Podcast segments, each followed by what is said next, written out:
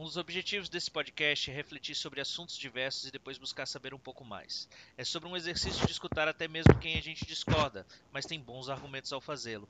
Hoje recebemos o Dr. Luiz Fernando Boffes Arpelon, graduado pela UFPR, especialista em cardiologia e ultrassonografia cardiovascular, também especializado em educação médica pela Universidade Federal da Integração Latino-Americana, coordenador do curso de medicina da UNILA, chefe do departamento de clínica médica do Hospital Municipal de Foz do Iguaçu Supervisor do programa de residência médica em clínica médica da Secretaria Municipal de Saúde de Foz do Iguaçu, docente e coordenador do curso de medicina da UNILA e hoje também coordena a frente de combate ao Covid-19 em Foz do Iguaçu. Agradeço enormemente sua disponibilidade, doutor, para nos atender em um momento tão dramático, mas vamos tentar aqui com a sua ajuda, em poucos minutos, fazer um enfrentamento à ignorância e à fake news. Tivemos na semana passada uma sequência de cinco dias sem novos casos confirmados, seguido de quatro novos casos e um óbito no período de quatro dias. O primeiro confirmado na cidade. Como o senhor vê o quadro para os próximos dias, com 42 casos confirmados, 31 recuperados, 7 pacientes em isolamento domiciliar, 3 é, internados e um óbito? Podemos dizer que até aqui Foz tem tido um êxito no enfrentamento ao Covid-19? Oi, Cauã. É, bom, eu acho que sim. É, esses dados, eles traduzem, na verdade, é, algo que de alguma forma a, a gente espera. Espera em que medida? Na medida em que a gente tem observado o comportamento da doença, da Covid-19, em todos os cenários em que já estão em estágios mais avançados do que a gente, e ela se manifesta dessa forma. Ela começa de uma forma insidiosa, é, com poucos casos. Esses poucos casos são muito em virtude da política de testagem que o Brasil adotou. O Brasil é um dos países que testa pouco a Covid, então é natural que a, a, gente, a gente, ao testar pouco, tenha poucos casos no momento inicial da transmissão e de uma hora para outra esses casos começam a subir de forma vertiginosa. Por que, que o Brasil testa pouco? O Brasil optou por fazer a testagem dos pacientes da Covid-19 apenas nos casos que internam, dos casos graves que internam e dos óbitos. É, ao fazer essa política, nós estamos apenas identificando como casos confirmados aqueles pacientes que requerem serviços hospitalares. A gente sabe que um grande número de pacientes que são acometidos pela Covid-19, eles é, têm manifestações muito leves, manifestações muito discretas, e por isso mesmo esses casos acabam não aparecendo, acabam não sendo identificados porque não são testados. É, isso significa é, é, que a gente acaba ficando sem a perspectiva, sem a dimensão real do número de casos que nós temos. Né? Então, Foz do Iguaçu também é, teve essa, é, seguiu essa política do Ministério, é, até porque não haviam testes disponíveis. Uh, houve uma recomendação do grupo técnico que apoia a prefeitura nesse enfrentamento de que a testagem em, em escala maior ela é uma estratégia importante para compreender o comportamento da doença e também tomar medidas é, em, em, virtude disso, que são basicamente duas: identificar as pessoas agudamente infectadas para poder proceder ao isolamento dessas pessoas e mitigar a circulação do vírus, e, ao fazer isso, estar vigiando clinicamente essas pessoas e, de, e detectando uh, agravamentos de forma mais precoce para evitar desfechos ruins. Mas basicamente esse é um cenário previsto, inclusive porque a gente tem observado um padrão é, de, de, de espalhamento da Covid-19 no Brasil, que ele obedece o fluxo de circulação de pessoas. Então, ela entrou pelos aeroportos brasileiros, né, sobretudo Rio de Janeiro e, e, e São Paulo, é, e, naturalmente, do Rio de Janeiro e de São Paulo, desses dois pontos, ela está se espalhando pelo Brasil. Foz do Iguaçu é um destino importante nesse cenário. Né? Todos os nossos voos internos que vão, por exemplo, para o Nordeste, que vão para o Norte do país, para o Centro-Oeste, muitos deles costumam ter conexões e escalas em São Paulo e Rio de Janeiro antes de vir para Foz. É, os destinos turísticos todos internacionais, eles chegam por esses pontos e vêm até Foz do Iguaçu. Então é esperado que Foz do Iguaçu seja, e estudos da Fiocruz apontam isso, seja um dos destinos já de uma segunda onda de, de, de surto de casos. É, é, até interessante o senhor ter tocado nesse ponto de Foz do Iguaçu ser um destino, porque é uma tríplice fronteira e uma cidade turística com um alto fluxo e a gente sabe que ainda no início da pandemia havia muitos voos chegando aqui, mas a partir do momento em que tivemos o primeiro caso, a prefeitura agiu de maneira muito rápida e incisiva, fazendo o fechamento dos comércios. A ponte já estava fechada há dois, três dias antes disso e a gente demorou, de certa forma, a constatar um primeiro caso. É, só que nesse momento a gente começa a apresentar alguns casos de transmissão comunitária e houve esse óbito. Claro que é um momento em que a tensão aumenta um pouco mais. Nesse sentido, em que estágio nós estamos aqui em Foz? O que podemos esperar para as próximas semanas, para os próximos dias? Eu, eu acho que assim, Foz do Iguaçu teve algumas situações que foram muito importantes nesse início do enfrentamento. É, um primeiro, um primeiro, uh, uh, um primeiro, uma primeira medida que não dependeu de nós foi o fechamento da ponte pelo, pelo lado paraguaio. Isso foi um fator absolutamente importante no resultado que nós temos hoje. Uma segunda questão foi que a prefeitura adotou medidas de isolamento, distanciamento social muito precoces. Partir do dia 20 de março, o decreto já previa o fechamento do comércio. Isso foi um ato importante. Um terceiro ponto foi que a Secretaria de Saúde, eh, em parceria com o Hospital Municipal, centralizou todo o atendimento de pacientes com sintomas respiratórios no Hospital Municipal. Então, eh, essa comunicação maciça, dizendo: olha, se você tem sintomas respiratórios, não procure a UPA, não procure o posto de saúde. O fato, UPAs e postos de saúde são lugares em que concentram pessoas. Então, as pessoas estão lá sendo atendidas por dengue, estão sendo atendidas por outras causas e estariam também em contato com pessoas com queixas, queixas respiratórias. Isso ajudaria a disseminar a doença. Então, essa concentração no atendimento hospital foi um fator importante. E um quarto ponto, que eu acho que também foi fundamental, foi a instalação rápida de uma central telefônica que atendia as pessoas com Covid, dava orientação. Na sequência, nós abrimos o teleatendimento, a prefeitura, junto com o Hospital Municipal, abriu teleatendimento, então pessoas eram atendidas por médicos também das suas casas, dos seus domicílios, por telemedicina. Então, esse conjunto de medidas, ele restringiu a circulação.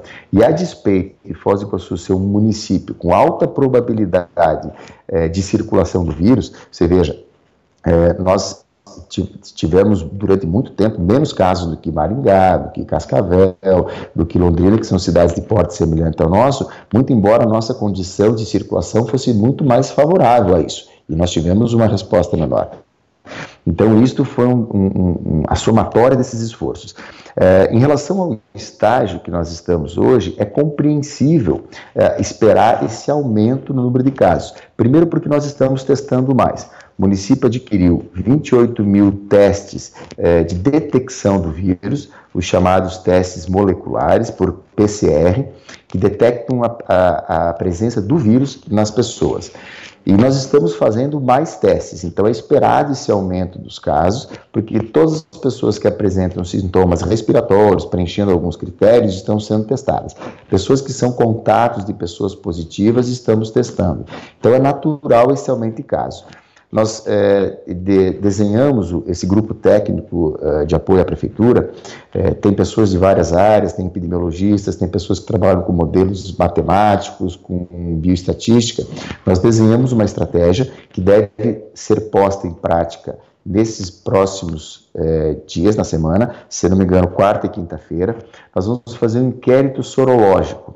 Nós vamos fazer entre 800 e 1000 exames de sorologia, de detecção de anticorpos, ou seja, são é, detecção de anticorpos de fase tardia, que vai nos permitir estimar qual é a taxa de pessoas que foram contaminadas pela Covid-19 até o dia 14 e 15 de abril. Então, nós vamos saber como era a nossa situação no auge da, da, da, do nosso isolamento, do nosso distanciamento social. Isso porque nós vamos detectar anticorpos de fase tardia. Então, as pessoas que têm esses anticorpos já passaram pela, pela doença, não estão mais contaminadas, né? E isso vai nos permitir estimar quantas pessoas tiveram é, esse contato. Aí, a partir disso, nós estamos, é, a depender desse primeiro resultado, construindo modelos e possivelmente faremos a cada semana novo inquérito sorológico. E aí vamos ver como nós estávamos no dia que, que, liberamos o comércio, no dia 21, como nós estaremos no dia 28, com sete dias de liberação do comércio, e este vai ser mais um parâmetro que vai auxiliar a prefeitura nesse, nesse processo. Então, hoje, a, a, toda a estimativa que a gente faz é a partir dos, do, do, dos dados que nós temos, que são as pessoas que estão internadas.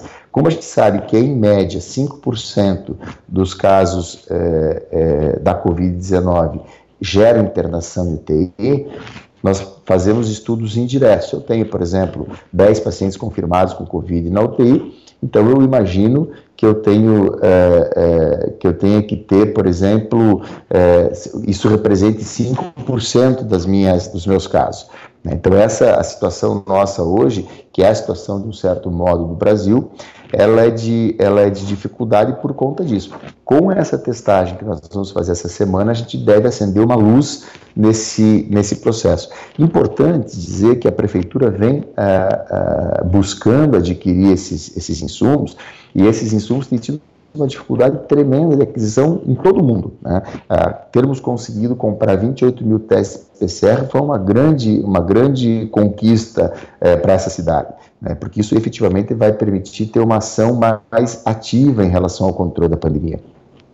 É, inclusive sobre esses 28 testes, eu já havia lido uma matéria no G1 alguns dias atrás e devo dizer que foi uma das matérias mais felizes que eu li nos últimos tempos, em que a gente tem tido bastante notícia ruim. E aproveitando o ensejo, eu queria saber um pouco mais sobre a questão do isolamento nos hotéis que a prefeitura está planejando, como que isso deve ocorrer, a partir de quando. Olha, uh, esse isolamento nos hotéis, na verdade, ele é estratégico estratégia complementar da testagem. Então, testar maciçamente a população é importante, mas a, a segunda pergunta é o que eu faço é, com o resultado desses testes? É, e aí entra a questão dos hotéis. Então, o que, que nós temos é, é projetado?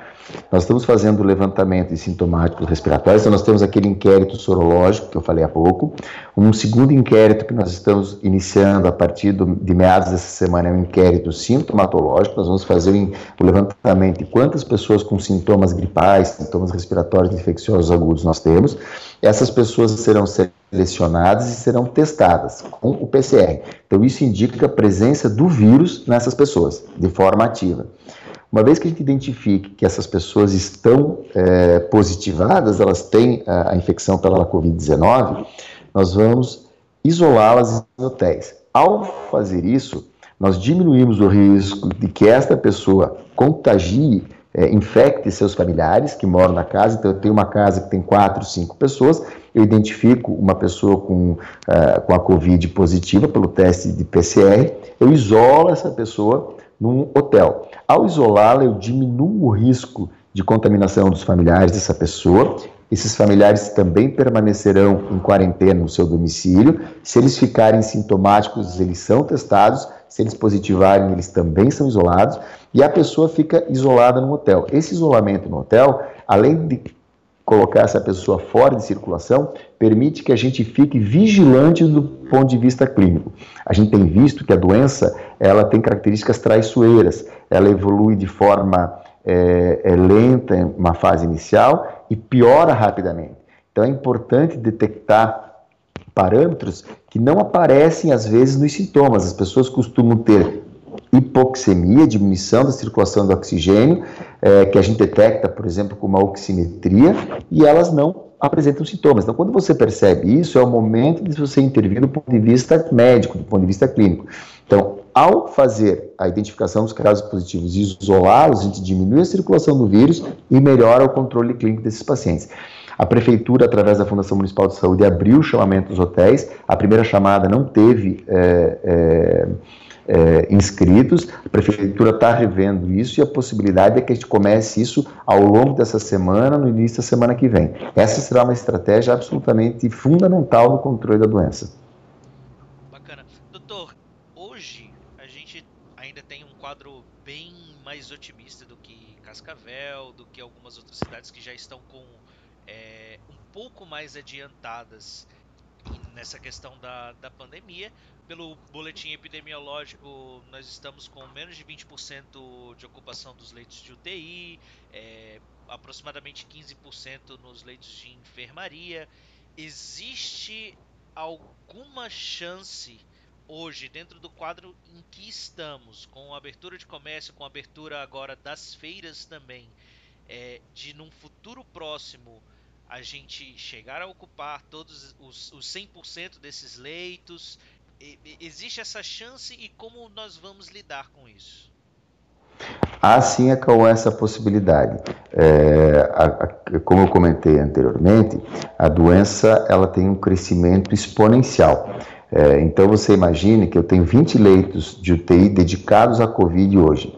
Quando eu tenho seis pacientes internados, é, nessa cinco pacientes internados nessa unidade, eu tenho 25% de ocupação. Se eu interno em 24 horas mais 5, eu já pulo para 50% de ocupação. Então, isso é, ela é muito fácil, essa ocupação, essa taxa de ocupação é muito fácil de crescer, é, de forma rápida, inclusive pela característica exponencial. É, nós temos uma estrutura bem dimensionada. Aqui no hospital são 70 leitos, 50 leitos semi-intensivos e 20 leitos é, de terapia intensiva. Costa Cavalcante tem 10 leitos de terapia intensiva e mais 17 leitos de, de, de cuidados intermediários. Então, e mais a Unimed com quatro leitos de cuidados intermediários, nós temos hoje 101 leitos exclusivamente dedicados à Covid.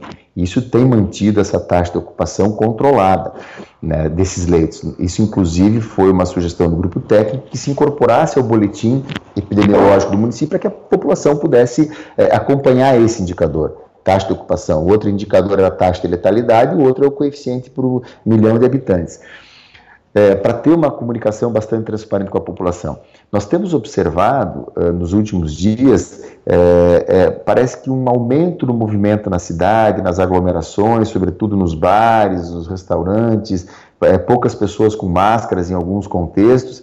E isso as pessoas têm que entender que a transmissibilidade desse, desse vírus é muito grande. Né? Nós temos históricos aqui dos, dos, acompanhamentos que fazemos de pessoas que, que, simplesmente almoçaram com uma pessoa que positivou e dias depois essas pessoas também positivaram nos exames.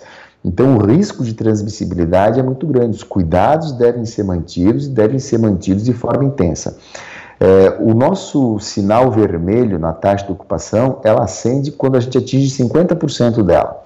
Ao atingir 50%, isso é, é, é, é, é acende um sinal de alerta para a prefeitura repensar as medidas de distanciamento social e para nós startarmos a fase 2 é, de ampliação de serviços. Então, nós iniciamos aqui no Hospital Municipal com esses 70 leitos e a projeção é que numa segunda fase é, de, de ampliação, a gente passe para 69 leitos de UTI e 48 leitos de, de cuidados intermediários. Nós temos visto que a demanda maior costuma ser por leitos de terapia intensiva, eles, são, eles têm uma demanda um pouco maior do que os leitos de cuidados intermediários. Então, o segundo movimento nosso, que já está já está pactuado desde o início do plano, né, é para é é, praticamente aumentarmos mais de três vezes o número de leitos de UTI e mantermos os leitos de cuidados intermediários. A gente entende que isso dá mais um, um, um salto importante. Deve ficar pronto também em meados de maio uma unidade nova de doenças infecciosas construída aqui no Hospital Municipal em função da pandemia, que são 12 leitos de isolamento respiratório com anticâmara, que deve ser entregue por volta de meados de maio. Acrescentando a esses, eh, a esses leitos, então seriam 69 leitos de terapia intensiva, uma segunda expansão para fazer frente ao aumento dos casos, seriam mais é, 48 leitos de cuidados intermediários e mais 12 leitos de isolamento respiratório. Nós entendemos que isso é um quantitativo bastante significativo, mas eu volto a dizer, a gente precisa insistir nas medidas de controle é, é, para que esses leitos não sejam usados, porque também esses leitos podem se esgotar. A questão de 10 dias, 15 dias atrás, nós fizemos uma teleconferência com o pessoal do Albert Einstein, em São Paulo, e eles abriram 286 leitos de UTI para a Covid. Eles, em 15 dias, nós tínhamos feito essa, essa reunião com eles, eles, é, é, eles tinham 15 dias praticamente todos os leitos de UTI ocupados. Em 15 dias, 286 leitos de UTI no Albert Einstein, em São Paulo. Claro que as dimensões para São Paulo são diferentes das nossas em todos os aspectos, mas isso serve para ilustrar como a doença tem uma progressão rápida na demanda por serviço hospitalar. Então, nós estamos na fase 1, né, são esses 70 leitos, a fase 2 é a ampliação para 69 leitos de UTI, 48 leitos de médio risco e 12 leitos de isolamento respiratório. E a fase 3, que nós esperamos que não chegue, é que todo hospital municipal seja um hospital referência para a Covid-19. Nós teríamos que tirar o atendimento ao trauma daqui e dedicar os 260 leitos que nós temos hoje, mais as, uh, os 30 leitos de UTI, com esses 69 leitos, todos integralmente para a Covid-19.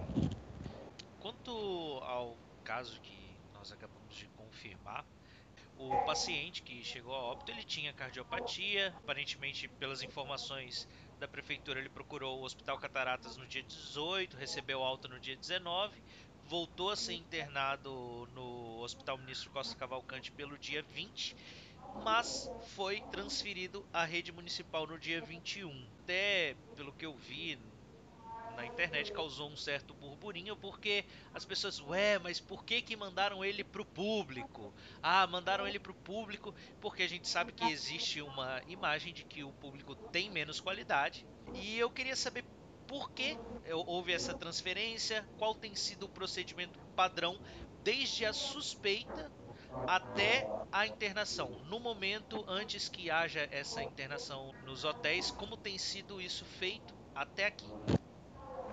Olha, eu quero fazer uma, uma observação sobre isso. É, vários médicos, e eu me incluo nesses médicos, se eu precisar de um internamento pela Covid, eu desejo ficar aqui no Hospital Municipal. A estrutura que nós temos, temos montado aqui, a qualidade dos equipamentos, o nosso corpo de funcionários, de fisioterapeutas, de técnicos, de enfermeiros, de médicos da UTI do Hospital Municipal, tem uma experiência e um manejo fantástico com pacientes graves. Então, eu, se eu precisar, eu, tenho, eu teria convênios, eu, se puder, eu prefiro ficar no Hospital Municipal. Essa é a primeira ressalva. O público é muito bom, sim. O público tem bons profissionais e bons equipamentos, o esforço do Hospital Municipal é, é, nos dá essa tranquilidade de forma muito absoluta. É, um segundo aspecto, existe um protocolo de urgência e emergência e de organização de fluxos em Foz do Iguaçu. E este protocolo estabelece o seguinte: os pacientes oncológicos, os pacientes cardiopatas e, os, e as pacientes gestantes devem ser atendidas no Hospital Costa Cavalcante porque esta é a referência lá. Então, um paciente cardiopata, um paciente oncológico e uma paciente com gestante, o local de atendimento, de acordo com aquilo que está determinado no protocolo municipal de urgência e emergência, que tem um comitê que envolve o SAMU, envolve a Unimed, envolve o Hospital Municipal, envolve o Hospital Costa Cavalcante, envolve todos os serviços da prefeitura, definiu que gestantes, cardiopatas e pacientes oncológicos sejam atendidos no Hospital Costa Cavalcante. Todos os demais pacientes são atendidos no hospital municipal. Nós recebemos, nós estamos analisando todos os, os, os elementos, nós recebemos uh, um pedido, isso foi colocado no, no, no, documento que a Secretaria Estadual de Saúde pede que se preencha quando fazem as transferências, de que havia o pedido deste paciente, deste caso, para transferência ao hospital municipal. E neste pedido não se fazia nenhuma menção ao fato do paciente ser cardiopata.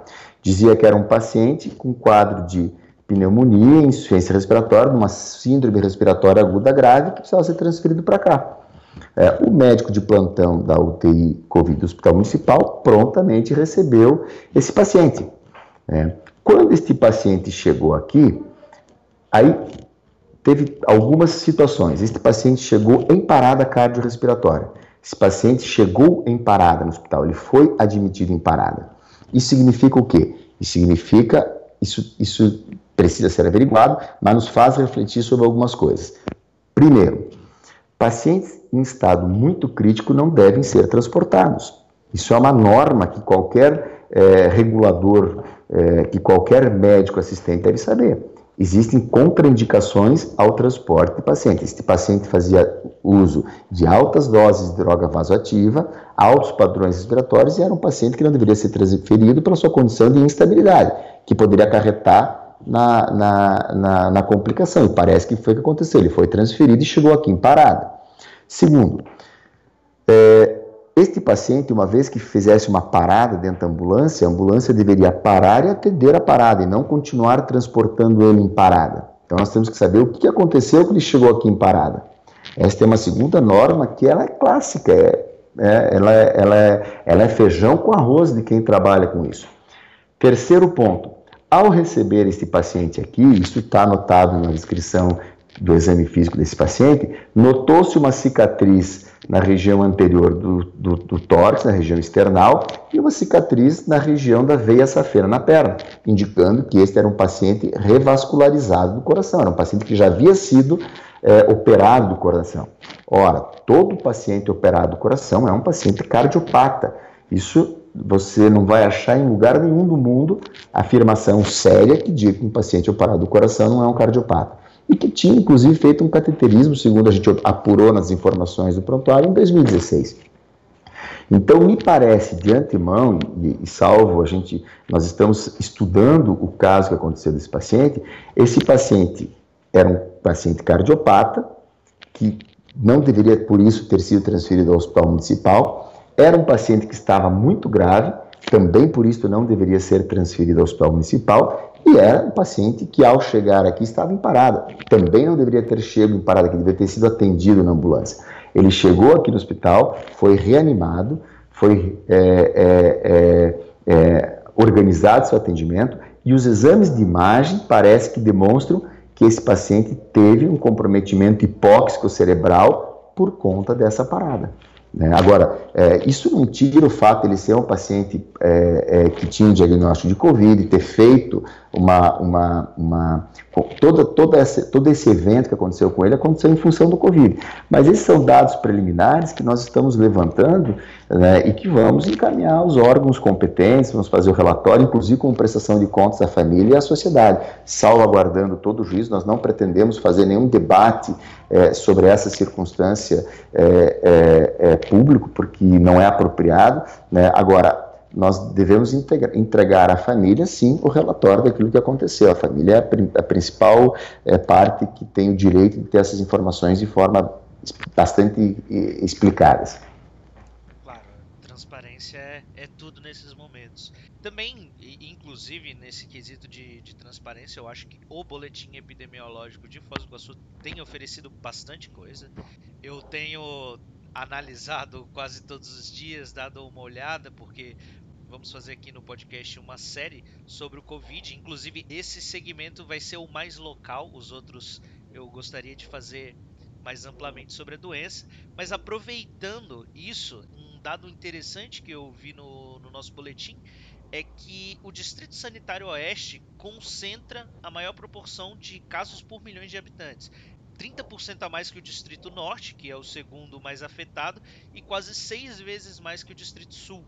Existe algum motivo já identificado para essa discrepância no quadro de contágio nas regiões? Tem a ver com falta de testagem, é, falta de acesso? Ao que se deve essa diferença tão grande no, no quadro de contágio? Olha, é muito importante é, isso que você falou, e de fato, o boletim epidemiológico de Foz do Iguaçu está de parabéns. É um boletim claro, de fácil compreensão, com informações absolutamente relevantes.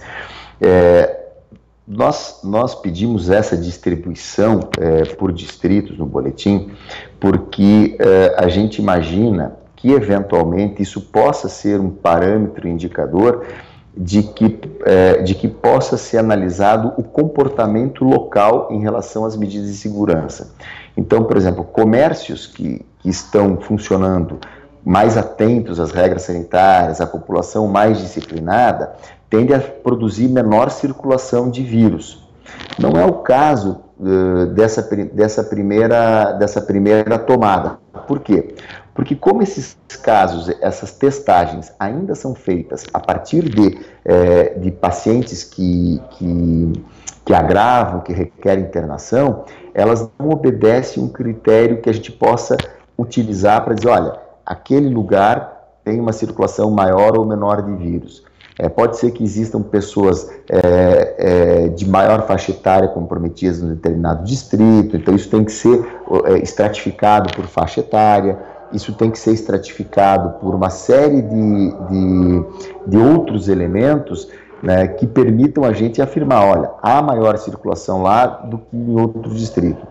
É um dado importante, mas a princípio é difícil de falar a partir do momento em que a gente amplia a testagem, como estamos fazendo, e faça os inquéritos sorológicos, como a gente está iniciando essa semana, esse dado passa a ser corrigido no modelo de projeção, e aí a gente pode dizer com mais segurança, sim, há mais circulação aqui, há menos circulação ali, eventualmente a circulação cresceu muito nesse distrito, vamos fazer uma estratégia de lockdown específica nesse distrito, não precisamos fazer na cidade inteira, podemos fazer apenas naquele local que está com maior circulação de vírus. Então, essas são estratégias de inteligência em saúde.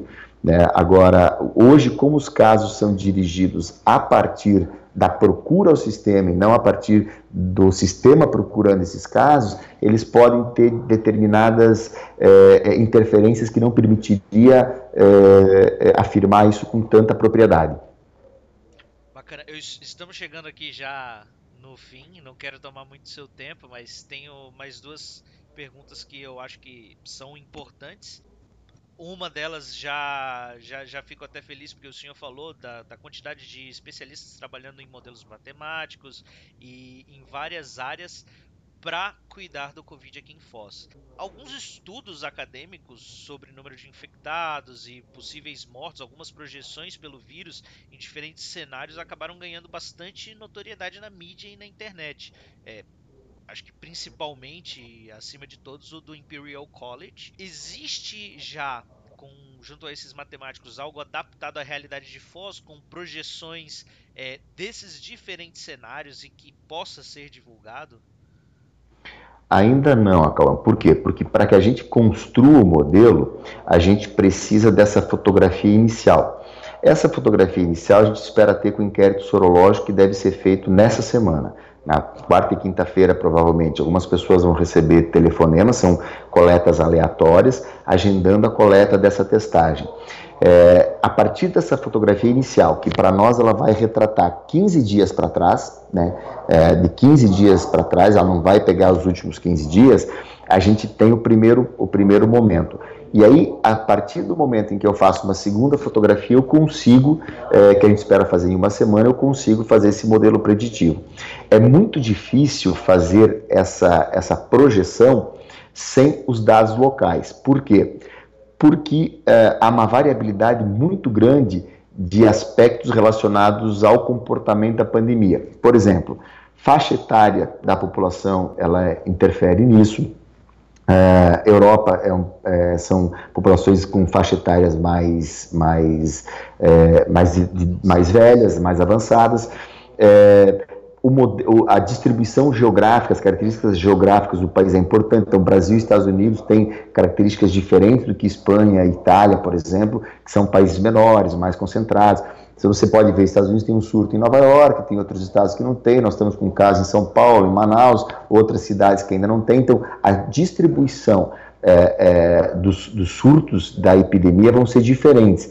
E tem um detalhe interessante, que, para você ter uma ideia, a, eles fizeram a, a, a, genotipagem do vírus em Manaus e ele apresentou já 11 mutações, se eu não me engano, em relação ao de São Paulo, né, em relação àquele que veio de Wuhan, que veio da Itália, em relação ao de São Paulo. Então, essas características, faixa etária, é, é, situações é, demográficas e geográficas da população, é, características do vírus, resposta dele ao calor, todos esses elementos, eles podem dar características diferentes na transmissibilidade e na propagação. Por isso que a construção de modelos é, próprios nossos. A gente usa os modelos de fora, estuda esses modelos, coteja com as nossas realidades, mas eles acabam sendo muito suscetíveis a, a, a, a imprecisões.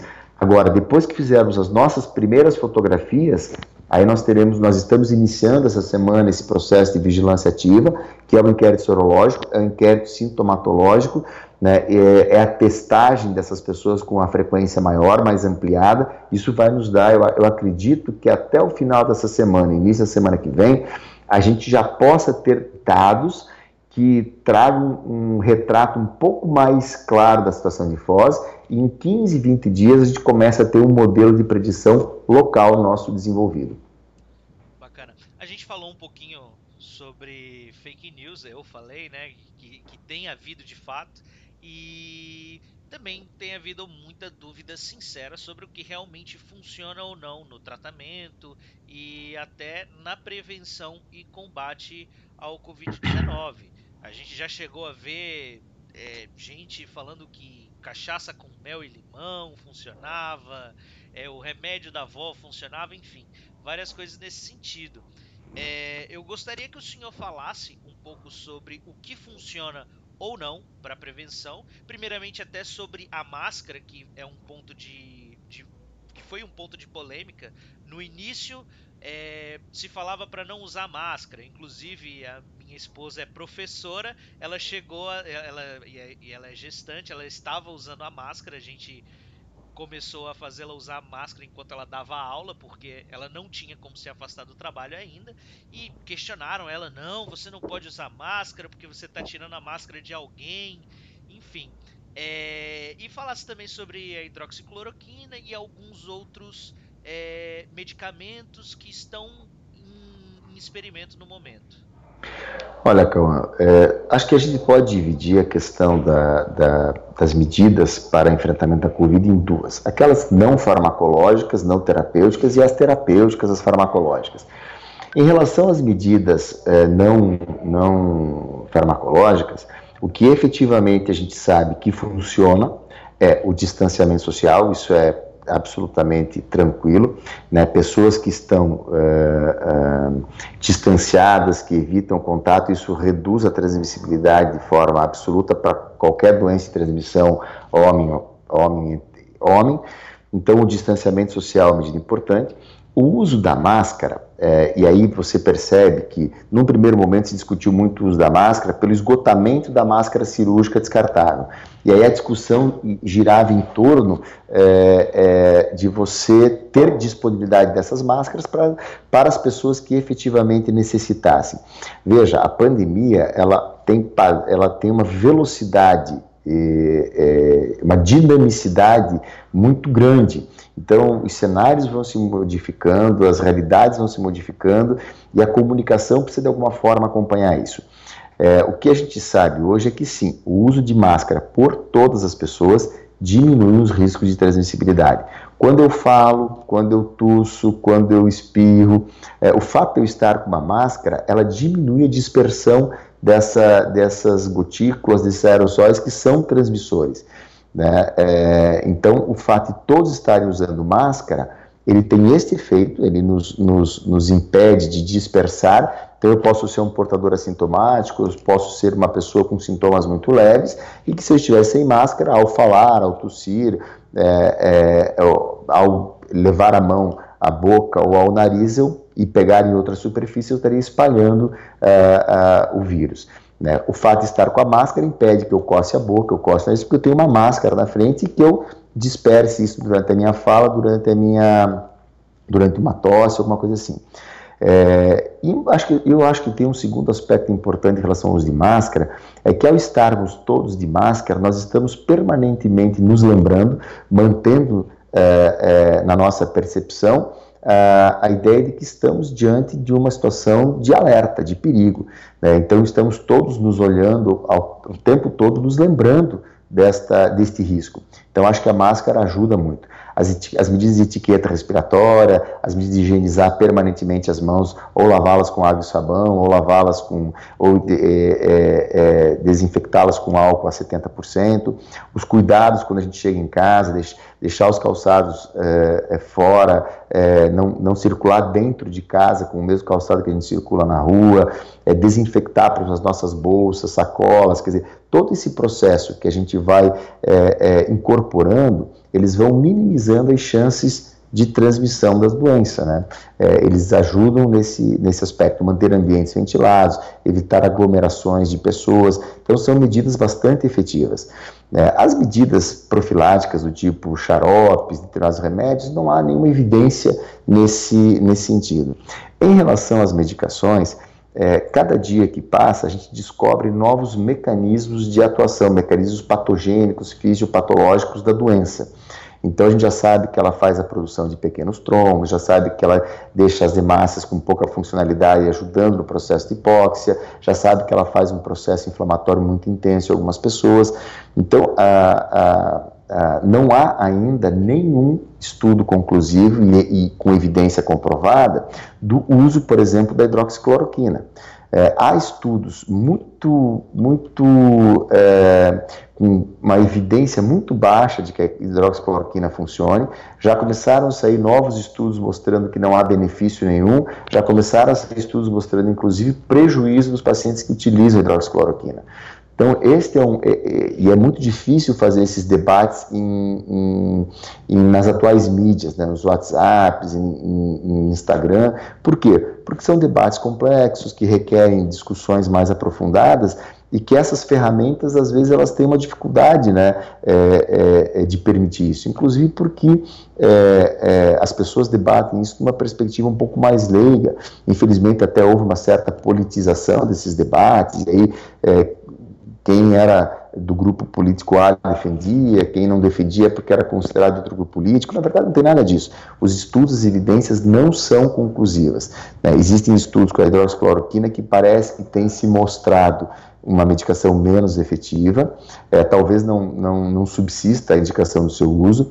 Existem estudos indicando que a anticoagulação, em algumas circunstâncias, ela é benéfica, uso de anticoagulantes como a heparina, como a enoxaparina.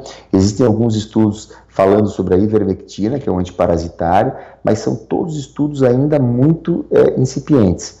Né? Uma coisa é estudos que demonstram resultado in vitro, em laboratório, outra coisa é você dizer que o que funciona in vitro funciona em vivo também.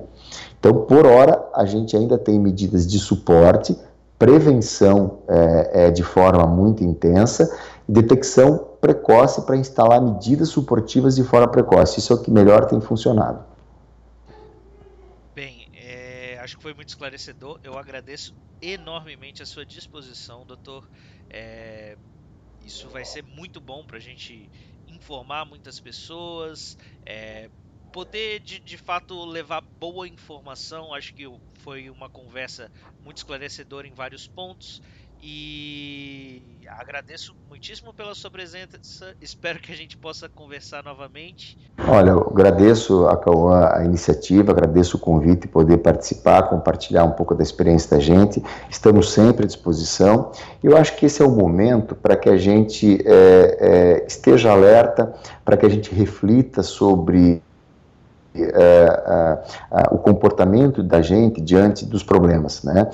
a gente vinha num momento muito difícil em termos de, das relações pessoais, né? a, a, a, grande facilidade de comunicação que a, que a internet possibilita, isso tem uma grande vantagem, mas a gente às vezes é, acho que pode avançar em fazer efetivamente essa comunicação uma grande ferramenta de aproximação da humanidade, não de divisão delas. É, eu acho que a gente tem que ter um pensamento otimista, tem que re, e ser otimista é redobrar os nossos cuidados e saber que a gente vai conseguir enfrentar e passar por isso da melhor forma possível. Amém. Muito obrigado. Até mais. Obrigado, Calma. Até mais. Tenha um bom dia. Obrigado, você também.